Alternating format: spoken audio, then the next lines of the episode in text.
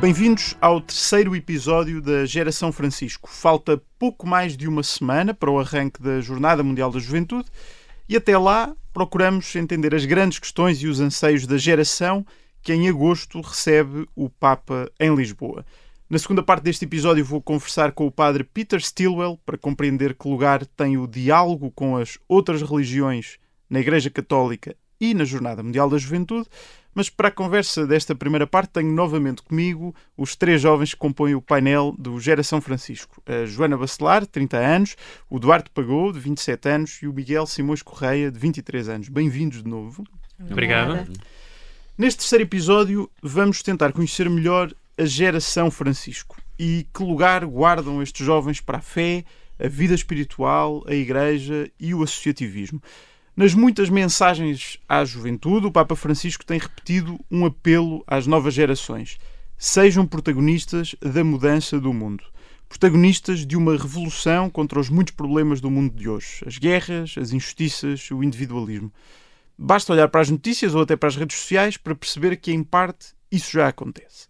A luta climática parece estar essencialmente a ser travada por jovens. Pensemos em Greta Thunberg e no movimento de greves escolares que ela criou. Em muitos lugares do mundo, os protestos contra a violência policial, a discriminação e o racismo também são encabeçados por jovens, como nos Estados Unidos e mais recentemente em França. E também em Portugal temos assistido a importantes manifestações, por exemplo, pelo direito à habitação, lideradas por movimentos juvenis. Tudo isto parece indicar um desejo da juventude de ser protagonista da mudança. Mas, ao mesmo tempo, é também nos mais jovens que se registram maiores níveis de abstenção. No ano passado, o Presidente da Assembleia da República já deixava o alerta. A abstenção é muito superior nas idades mais jovens, o que pode ser uma mera contingência da idade, mas também, alertava, pode ser um problema geracional. Eduardo, os jovens estão desiludidos com as instituições. O mundo está a falhar aos jovens.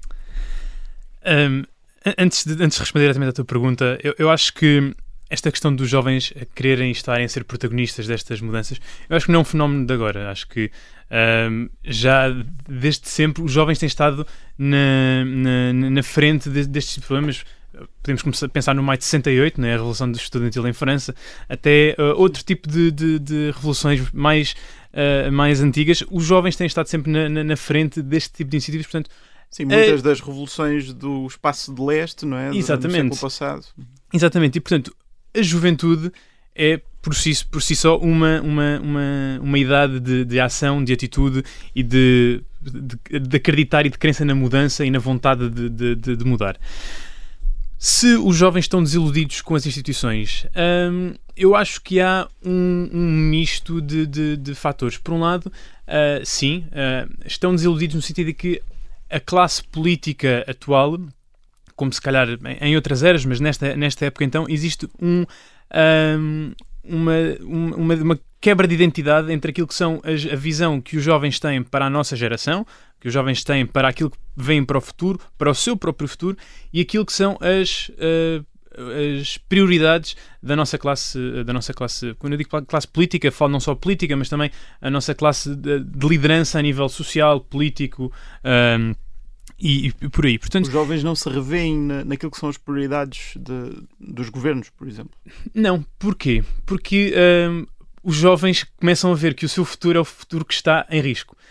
Um, como por todas as razões que tu falaste, a nível climático, a nível uh, social, habitacional, uh, económico, é o, é, é o nosso futuro que está a ser hipotecado, é o nosso futuro que está em risco um, e daqui a 30, 40 anos seremos nós que vamos arcar e vamos sofrer com as consequências todas as atitudes e de todas as, as, as, as, as políticas que têm vindo a ser tomadas uh, desde, desde, há uns anos, desde há uns anos para cá. Desde que, desde que a, a minha geração, desde que nós uh, nascemos, uh, já passei, e não, não sei se uma pessoa muito velha, mas já passei por, por três crises políticas. O FMI já, já teve que intervir em Portugal, crises habitacionais, ou seja, neste, na minha curta existência já, já tivemos aqui várias situações de recessão uh, e de, de, problemas sociais, políticos e económicos. E, portanto, uh, a nossa geração precisa e quer de facto ter esperança no futuro e precisa que uh, haja uma, uma, uma, uma atitude mais rápida e mais célere dos nossos, dos nossos líderes. Miguel, esta questão das prioridades é uma preocupação. Os jovens queriam os governos preocupados com outras coisas, como o clima e as desigualdades sociais, e não estão a ver isso acontecer? Eu acho que um, as instituições são muito adultocêntricas, entre aspas, no sentido em que são feitas por adultos, são feitas para adultos, as regras do jogo são feitas para adultos, e acho que houve uma descrença que começou a haver nos jovens, um, mesmo a nível de instituições que são adultocêntricas, por exemplo, há movimentos, associativos, uh, académicos, que são muito adultocêntricos e em que os outros jovens têm já, ah, já são os politicozinhos e não sei o quê, e há muita desconfiança. Porquê? Porque uh, essas entidades depois há falta de representatividade dos jovens, os jovens também, como tu dizes, e bem, não votam, então se não votam também não dão não, é um bocadinho uma, uma pescadinha rabo na boca, porque se não votam, as entidades políticas não querem saber deles. Porque, por exemplo, o PS, como nós vimos, ganhou aqui a maioria absoluta com a faixa etária dos mais de 54 anos, eh, mais de metade votou para o PS. E, portanto, é, é, óbvio que depois o PS vai querer agradar este eleitorado, que foi quem o elegeu. Uhum. Um, e acho que depois outra questão é que os adultos tendem, adultos assim, não jovens, tendem a fugir daqueles espaços em que os jovens têm vantagem. Isto é uma questão social eh, óbvia, mas intuitiva, mas que magoa muito os jovens, que é tentam fugir do virtual, tentam fugir da rua, a rua e o virtual são os espaços de combate dos jovens. Uhum. Uh, e então uh, o poder político não vai à rua, não vai ao virtual, a própria escola incentiva fugir do virtual. Uh, e pondo, pondo avante as virtudes do, do espaço antigo, de escola, etc. E todas as gerações nascem de um mundo que já é velho. Estou um, aqui a parafrasear também um bocadinho o professor Jorge Ramos do O, que é assim, muito ligado à área da educação. E acho que esta falta de representatividade é, por um lado, o problema, por outro, parece-me que também há aqui que dar o, o devido desconto, porque os jovens crescem agora no mundo, eu cresci agora no mundo em que as soluções são para ontem, em que há um imediatismo imenso e as instituições não se compadecem com este ritmo. E então também há aqui uh, uma vontade de uma mudança mais rápida do que é possível ter e, e, e se gera também aqui alguma dificuldade entre a classe política que não consegue deliver, entregar certo. soluções uh, com a rapidez que os jovens querem. E, e, isso leva a que esta geração possa, de certa maneira, querer tomar o futuro nas suas próprias mãos. Quando olhamos para este tipo de movimentos uh, que fogem um bocado à normalidade, por exemplo, vemos uma grande abstenção, mas vemos muitas manifestações na rua uh, lideradas por jovens. Achas que é uma forma de, de, de, uma nova geração agarrar o seu próprio futuro? Sim, acho que é uma forma de tentar fugir de formas de poder convencional uhum. a que rejeitam e por isso é que também não votam e, e assumir novas formas de, de poder uh, com uma base mais popular.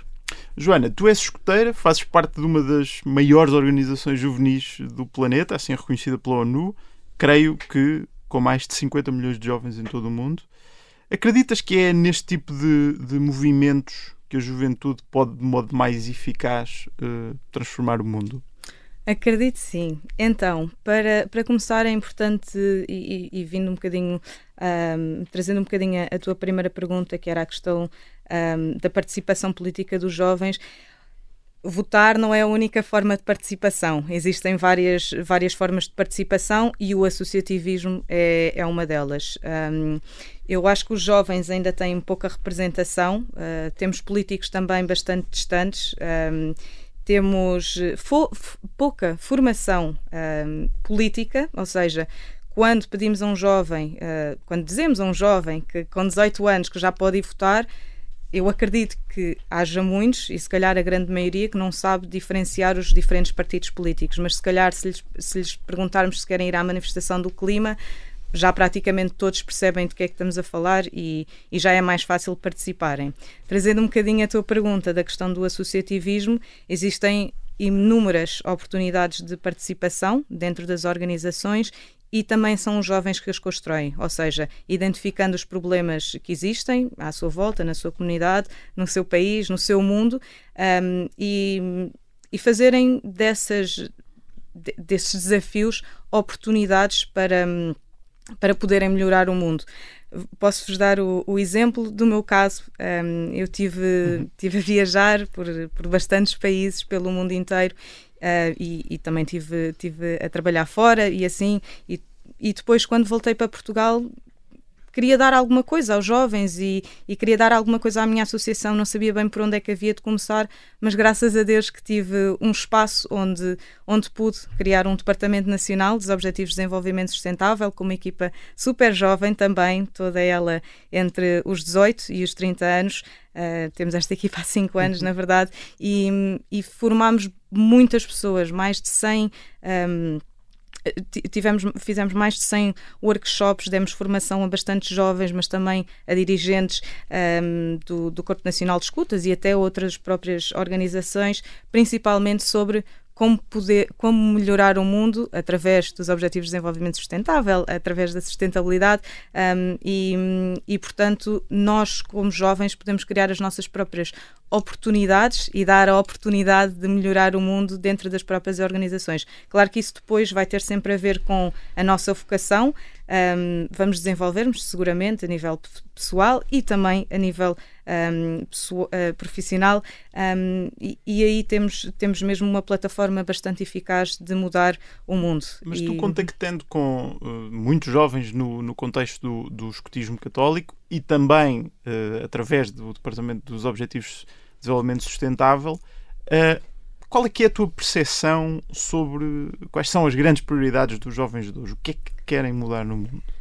Depende muito de cada jovem, cada jovem é um caso, depende muito daquilo que eles sentem como uma prioridade. Eu posso estar a falar com um grupo de jovens de Cascais, por exemplo, e um ser mais, uh, ter, ter mais um carinho maior especial pela questão social, pela questão da pobreza, pela questão da pobreza energética, pela questão um, da, da paz ou da guerra no mundo, ou seja, cada caso é um caso e, e, e parte de nós, adultos, uh, dentro do, do escotismo, dar e fomentar essas oportunidades para que cada jovem se consiga desenvolver a si próprio, mas também uh, contribuir um bocadinho para, para, este, para melhorar o mundo. Portanto, eu diria que vai muito ao encontro daquilo que cada jovem sente que é a sua missão e, portanto, dar, dar a conhecer um, cada missão. É preciso também experimentar um bocadinho de cada coisa, uhum. um, mas, mas também fazer com que eles percebam aquilo que está a acontecer à volta deles. Portanto, têm que ser jovens atentos e, e nós estamos cá para isso. Aparentemente, olhando para aquilo que é a, a mobilização a, pública do, dos jovens, os temas que parecem mobilizar o maior número de jovens em manifestações, protestos, etc., parecem estar relacionados, por um lado, com os grandes problemas económicos, as, as, eh, as crises, o acesso à habitação, etc., por outro lado, a questão climática. Eh, Eduardo, parece-te que a Igreja, estávamos a falar do mundo, a Igreja compreende os jovens de hoje, o Papa Francisco tem sido essencial para que a Igreja compreenda melhor as prioridades dos jovens uh, contemporâneos? Eu acredito que, que esta geração uh, que, que, esta geração é a geração mais vocal que temos desde sempre, com a, com a proliferação de redes sociais, uh, os meios de comunicação, torna uh, muito mais fácil que a voz do jovem seja ouvida e que a voz do jovem tenha, tenha de facto um, um peso muito, muito grande. Um, eu acho que a Igreja tem feito o trabalho que consegue, o trabalho que pode. O Papa Francisco, em, em diversas exortações, um, está constantemente a trazer de volta o tema do clima, a importância que os jovens têm nesse, nesse combate, a importância uh, do que, que os jovens também têm para a transformação das mentalidades na, na, na, nas, nos, nos, nos, diferentes países e acho que isso é muito, é, é, é, muito importante, mas não acho que seja só um trabalho que tenha sido feito pelo Papa Francisco. O Papa Francisco agora é o mais recente, é aquele que também tem um estilo um bocadinho uh, diferente, mas a, a, própria Jornada Mundial da Juventude é uma, uma ideia uh, de quem quer chamar os jovens, quer congregar os jovens e quer dar a voz, quer dar poder a estes jovens. Isso foi implementado com o Papa João Paulo II e, portanto, é um processo uh, de, que, tem, que tem vindo a acontecer e que tem vindo a ser feito ao longo dos anos uh, pela, pela Igreja. Como, como eu também já disse, eu acho que a Igreja é composta de pessoas e acho que esta geração que nós temos agora é a geração mais preparada que temos uh, dos últimos, dos últimos uh, 50 anos. Mais preparada a nível uh, social, mais preparada a nível educativo, mais preparada a nível também das preocupações que têm e da consciência que têm do mundo que, que as rodeia. E por esse mesmo, essa mesma capacidade que tem de, de discernimento uh, de tudo aquilo que as rodeia, esta, esta, esta mesma geração, a nossa geração, também se vê muito mais envolvida em, uh, em associações, em trabalhos uh, sociocaritativos, em uh, apoio uh, e manifestações sobre, sobre esses temas todos que nós já discutimos. E a verdade é que estes jovens têm, estes papel, têm este papel e têm estas intervenções fora da igreja, mas as ideias que eles vivem e que proliferam fora da igreja não morrem quando eles entram naquelas portas. Trazem-nas para dentro e, portanto, da igreja. É, é, é, esta, esta, a nossa geração é uma geração que não compartimentaliza as coisas. Olha para o tema da habitação, olha para o tema da economia, olha para o tema do ambiente e vê-o como um problema transversal e não apenas como um problema dos nossos políticos, das nossas empresas, das nossas instituições. É um problema transversal e, portanto, a Igreja sendo, e os jovens que fazem parte desta igreja têm tido uma, um poder muito forte e nota-se nas, nas, paróquias e em várias, várias instituições. Na nossa paróquia temos várias iniciativas relacionadas com o ambiente, uhum. uh, desde do, de ensinar logo desde pequenos as crianças à, à reciclagem até à importância da, da poupança, ou seja, todas estes, estas iniciativas são agora fazem parte também da própria doutrina climática da Igreja. Miguel, o, o Papa Francisco insiste, em, insiste com frequência nas suas mensagens que dirige à, à, juventude no tema da esperança. Incentiva os jovens a manter a esperança, a assumir o protagonismo das suas vidas. Dirias que é possível que um dos grandes problemas desta geração seja a perda de esperança num futuro melhor, com todas as crises uh, a que temos assistido e agora, por exemplo, com o, o regresso da guerra ao continente europeu? Eu acho que a esperança um, é algo de que os jovens se alimentam muito, às vezes até de forma um bocadinho ideal demais e, e com, com, esta vontade sempre de, de eu consigo mudar o mundo. E isso é uma coisa boa, porque é um motor também aqui da mudança uh, social, muitas vezes começa pelos jovens.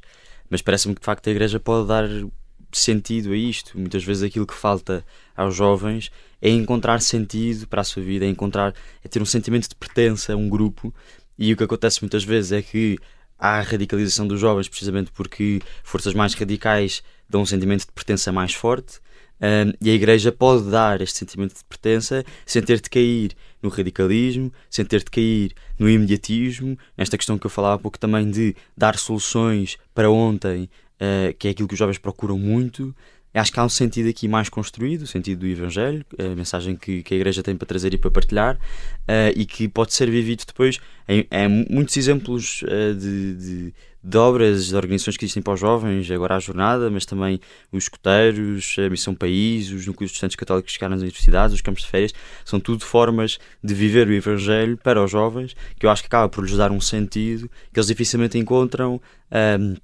na, nos partidos, nas, que, que, são, que são complementares, que são essenciais, mas que não são uh, suficientes. Joana, uma pergunta final muito rápida. Uh, um evento como a Jornada Mundial da Juventude pode contribuir para o desafio de unir os jovens do planeta em torno de um objetivo comum? Pode, claro. Já estamos unidos por uma, por uma religião um, e, pela, e pela nossa missão aqui na nossa casa comum um, e, portanto, um, um, momento destes em que, em que nos encontramos é sem dúvida um momento de, de celebração, mas também de, de desenvolvimento. Muito obrigado aos três. Já voltamos para a segunda parte deste Geração Francisco para uma conversa com o padre Peter Steele.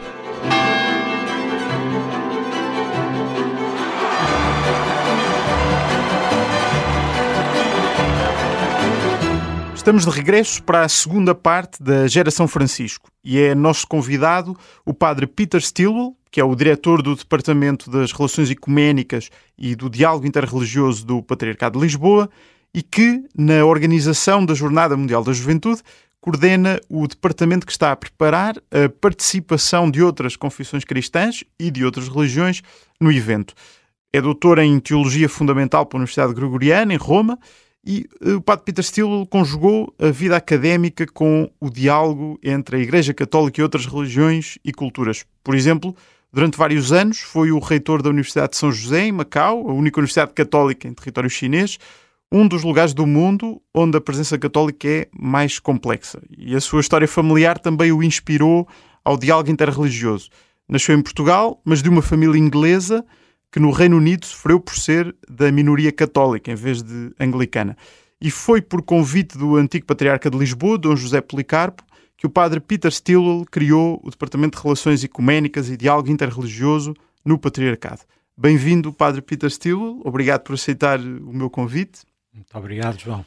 Nem sempre a Igreja Católica foi propriamente aberta ao diálogo com outras religiões, não é verdade? De onde é que surge esta vontade não, de dialogar com, com, as outras fés? É do Concílio Vaticano II? É sobretudo do Concílio e também de uma visão mais abrangente do mundo que surgiu depois do, da Segunda Guerra Mundial. Uh, antes perdurava assim um axioma que era fora da Igreja não há salvação. Uhum. Portanto, a ideia de que as outras religiões, eh, como muitas vezes os nossos missionários, eh, estou a pensar em, em cartas que vi de São Francisco Xavier, eh, pensavam que eram inspiradas pelo próprio demónio. Não é? Portanto, havia uma tradição que vinha dos profetas na Bíblia, em que os profetas desancavam em quem adorava os ídolos ou seguia outras religiões. Uh, isso eram pagãos. Uh, era mais do que isso. Portanto, hoje em dia, quando nós olhamos para esses textos, olhamos com outro olhar. Já podíamos falar disso dentro de um, de um minuto. Mas uh, o que acontece no Concílio Vaticano II é que faz-se uma descoberta, que afinal essas outras tradições religiosas têm imensos valores que partilham connosco ou nós partilhamos com eles. E, portanto, é importante trabalharmos juntos, como o Papa Francisco disse na sua encíclica Fratelli Tutti, para a construção de uma grande fraternidade universal. Eh, que papel é que tem tido o Papa Francisco no, no diálogo interreligioso e intercultural? Estou a lembrar-me assim de cabeça, pelo menos de algumas situações. A visita à Suécia nos 500 anos da Reforma, o acordo que assinou com a China, uh, aquele encontro com o Patriarca de Moscovo, ou o encontro com o imã da Mesquita de Al-Azhar no Egito. Todos estes momentos uh, indiciam que o Papa tem tido uma, uma aposta muito forte no diálogo com outras religiões e outras culturas. Sim, eh, ele, ele veio do, da Argentina com uma experiência que era de amizade com uma pessoa da, da área evangélica, com um rabino da, da, da sinagoga local, da, do, do, do muçulmano, se não me engano, também, de uma comunidade islâmica, Uh, e, portanto, uh, havia esses, esses, laços que quase que se poderia dizer de família, de amizade entre eles. Uh, mesmo quando viajou pela primeira vez para Israel, ele fez questão de pedir ao seu amigo Rabino para o acompanhar uhum. nessa viagem. Foi acompanhado também com o, o se não me engano, o, o patriarca Bartolomeu da Igreja Ortodoxa. Portanto, este sentido de abrangência, de abertura aos outros, tem gradualmente passado através da Igreja. Papa Francisco é, por assim dizer, alguém que uh, se tornou uma imagem disso na prática. Uh, já havia sinais no, no, Papa João Paulo II. O próprio Bento XVI viveu uma experiência que foi dolorosa logo no início, fez um, uma, um, como é que uma palestra em Regensburg que, uhum. que causou muito uh, correr muita muita tinta porque fez citou um, uma frase um pouco agressiva contra o Islão uh, de, um, do imperador bizantino um, e depois ficou surpreendido pela reação do mundo islâmico e vemos nele a quem acompanha os seus textos, como eu já tentei fazer, vemos uma evolução gradual até chegar, por exemplo, a um sino do, do Médio Oriente em que ele publica uh, a sua conclusão desse sínodo, porque é, são sempre os papas que produzem a exortação uh, apostólica final, e essa exortação apostólica é de uma abertura surpreendente.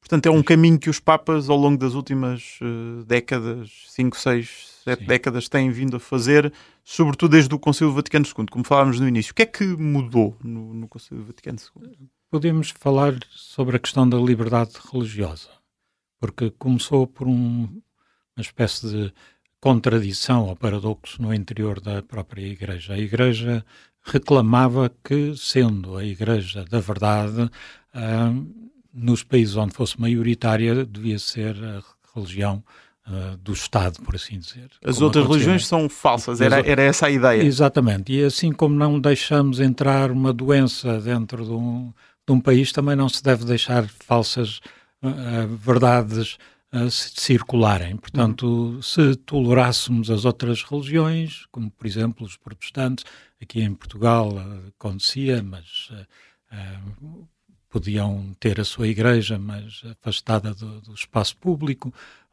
tinham que ter os seus cemitérios próprios. portanto, esse sentido de afastá-los ou afastar a população do país do contágio dessa, dessas, enfim, dessas outras maneiras de ver, isso era o dominante nos países de maioria católica. Mas depois, quando a Igreja se encontrava em minoria, como acontecia nos Estados Unidos, e refiro os Estados Unidos porque foi de lá que veio a proposta alternativa, a Igreja reclamava que fosse respeitada um, e, e, assim acontecia, não é? Portanto, quando, portanto, aí queria dialogar. Quando estava em minoria, queria quando, dialogar. Quando queria ser respeitada no seu, nos seus direitos, não ser pressionada pelo Estado, ou não haver intervenções das religiões dominantes na, na, na forma como ela se organizava. Um, e, portanto, no concílio deu-se um salto, um salto importante, uh, porque até aí pensava-se não se pode dar direitos a uma a não verdades ou verdades que nós não consideramos que sejam as certas para circular. E o Concílio diz, diz não, não, não é uma questão de dar direitos às verdades. As verdades não têm direitos. Quem tem direitos são as pessoas. E, portanto, aquilo que há eh, que fazer é pedir ao Estado para respeitar o direito das pessoas, o direito que o Concílio considera simultaneamente um dever de procurar a verdade. Portanto, tem que haver condições no interior da sociedade para que as pessoas procurem a verdade. Cada uma e, pelo seu caminho. Pelo seu caminho, ouvindo as opiniões dos outros, ouvindo as perspectivas dos outros. Portanto, isso abriu logo uh, o espaço para, para acolher, acolher, as outras tradições. Há aqui duas uh, dimensões diferentes. Uh, por um lado, a do diálogo interreligioso, ou seja, diálogo entre diferentes religiões, e por outro lado, o diálogo ecuménico, ou seja, entre diferentes confissões cristãs. Deixe-me começar pelo primeiro e talvez com uma questão que muitas pessoas, uh, muitas pessoas fazem quando, quando se cruzam com este tema. Uh, Porquê é que as diferentes religiões durante tantos anos protagonizaram tantos conflitos? Ou, ou de outra forma, porquê é que existem tantas guerras em nome de Deus? Um, há uma ligação muito próxima entre a identidade de um grupo humano e a sua, a sua mundividência, digamos, da maneira como olha o, uni o universo. E a religião tem um papel importante aí. Um, e em todas as sociedades nós vemos esta ligação surgir da parte política interessada em ter uma religião que ajuda a consolidar o seu controle da população uh, e da parte das religiões esta vontade de terem um protetor que seja um protetor político. Portanto, há a vontade de parte a parte.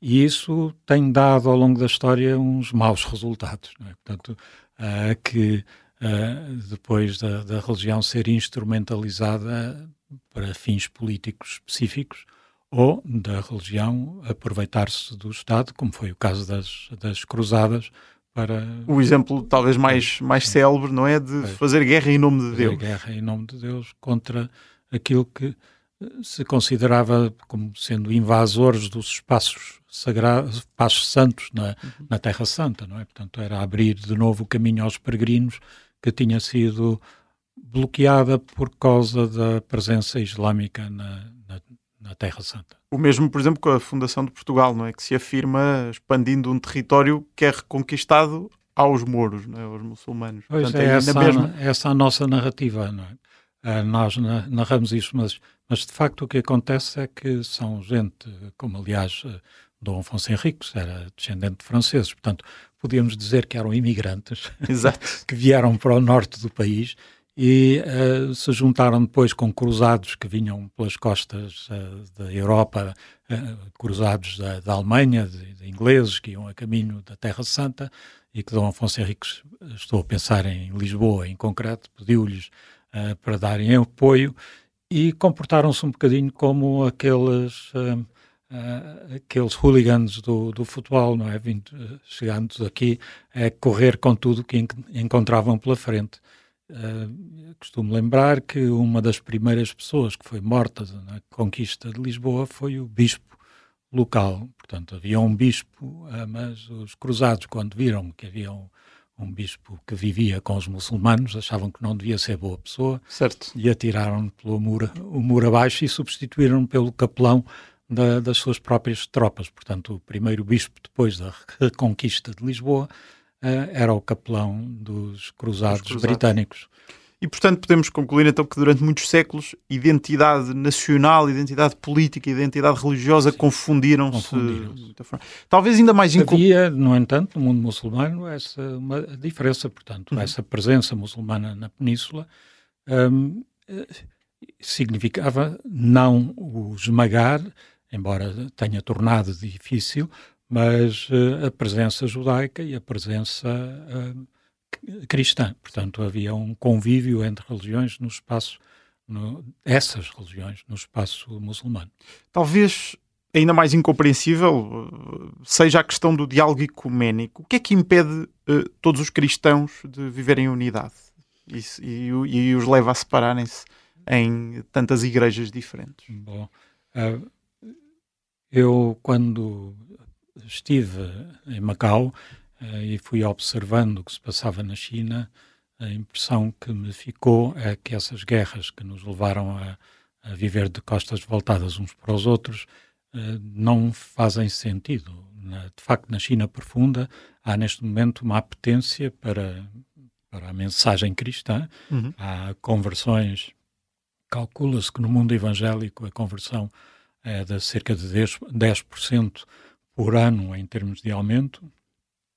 Na Igreja Católica, menos, porque é mais controlada por causa da sua estrutura hierárquica. Uh, e, e, de facto, as guerras do século XVI um, aqui na Europa, que eram também um misto de político e de religioso, um, realmente nós, nós vemos que quer o Concílio de Trento, que veio tentar resolver a questão no interior da Igreja Católica, quer uhum. o Concílio Vaticano II, adotaram muitas das questões que foram levantadas por Lutero e Calvino e que, que eles criticavam em relação à Igreja Católica do tempo. E, portanto, é um processo histórico de cismas, rupturas, eh, Sim. essencialmente por motivações políticas? Uh, humanas.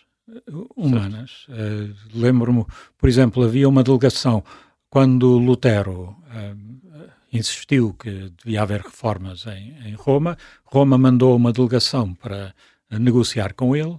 Uh, como ele não cedeu logo à primeira, depois de umas semanas ou depois de uns meses, mandaram um recado de Roma que não valia a pena estar a, a negociar com um frade, certo. que viessem embora e mandavam uma excomunhão em vez, e portanto uh, começou aí uma ruptura Exato. de 500 anos. Portanto, Uh, no, no caso de, da ruptura com a Igreja Ortodoxa, que foi no século XI, uhum. um, chegou um cardeal enviado por Roma a Constantinopla, morreu entretanto o Papa, portanto ele, como legado do Papa, até perdia a, a, sua autoridade, mas era um homem de de, de irascível, o, o, patriarca de Constantinopla também era, acabaram por se excomungar mutuamente e, portanto, foi a partir daí.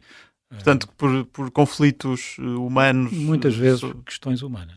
Eh, a sua história, para compreender também um pouco rapidamente, a sua história familiar, eh, pelo que sei, também o inspirou a interessar-se pela questão do diálogo entre as religiões, certo? A sua ascendência inglesa, um país de maioria anglicana, uh, mas de uma família católica inspirou-o para este, para este processo? Foi. Uh, a minha avó, logo a seguir ao concílio, reuniu lá em casa dela gente das várias tradições, porque havia um grande entusiasmo com, com o ecumenismo. E isso sensibilizou-me. Depois, conhecendo melhor a tradição do meu lado materno da família, que foram sempre católicos e entre os quais no passado houve alguns que morreram por causa da sua fé, uh, percebi que, uh, vendo as questões na outra perspectiva, não é? num país de maioria católica, que coisas semelhantes tinham acontecido aqui na Península Ibérica uh, em relação a outras, outros grupos que eram minoritários, quer de outras religiões, quer da, da, da religião cristã. E que a solução é necessariamente o diálogo. E que quando eu me encontrava com essas pessoas na casa da minha avó, uh, via que era boa gente e que não havia razão para não havia razão para nos desentendermos podíamos desentender e discutir sobre questões teológicas e isso até era interessante mas escusávamos nos zangar uns com os outros e portanto dar de costas voltadas Gostava de lhe perguntar agora que lugar vai haver na Jornada Mundial da Juventude para o diálogo ecuménico e interreligioso? É, por assim dizer, um, um aspecto lateral embora haja dois movimentos que têm isso, têm esse diálogo ecuménico uh, como o elemento forte. Um é a comunidade TZ, que ficará responsável pela Igreja de São Domingos e vai ter o seu ritmo de oração, como habitualmente, lá no, em TZ, em uhum. França.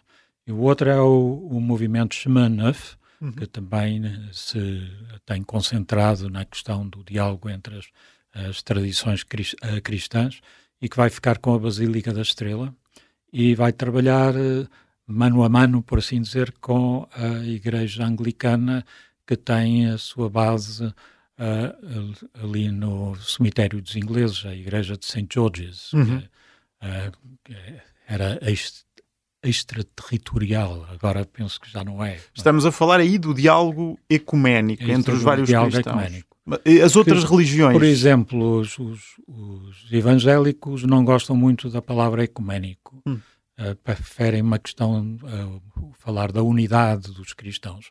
Uh, se estendermos a esse mundo evangélico, temos uma surpresa que é o, um pastor evangélico e outros que estão ligados com ele, que vão promover um grande encontro na, no, no Estádio da Luz. Portanto, naquele certo. dia em que há a Via Sacra no, no, Parque Eduardo VII, depois da Via Sacra, dando tempo para as pessoas se deslocarem, vai haver um grande evento de música e de testemunho no, no, no, Estádio da Luz. Só para compreender, isso são eventos que são organizados fora da, orga, da organização oficial da Jornada da Juventude, mas que a organização uh, tem algum tipo de, de relação uh, formal com estes eventos?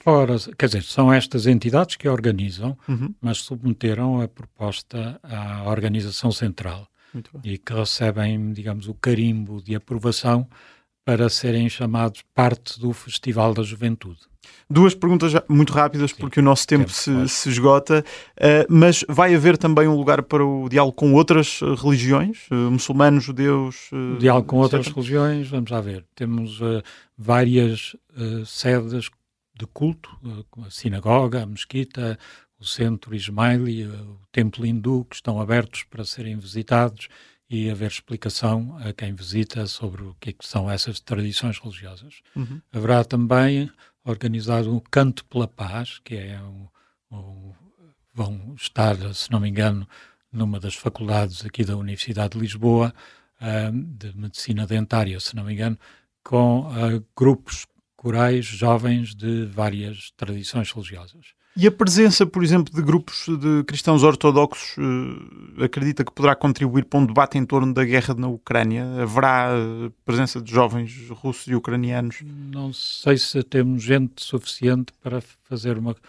O, o, o Dom Américo visitou recentemente a Ucrânia uhum. e disse-nos que se calhar não é chegado ainda, ainda ao tempo de sentar à mesma mesa uh, pessoas das, dessas dessas duas nações. Duas nações. Obrigado, Padre Peter Steele. Este foi o terceiro episódio da Geração Francisco, um podcast que também passa na Rádio Observador às sextas, depois do Jornal das duas da tarde.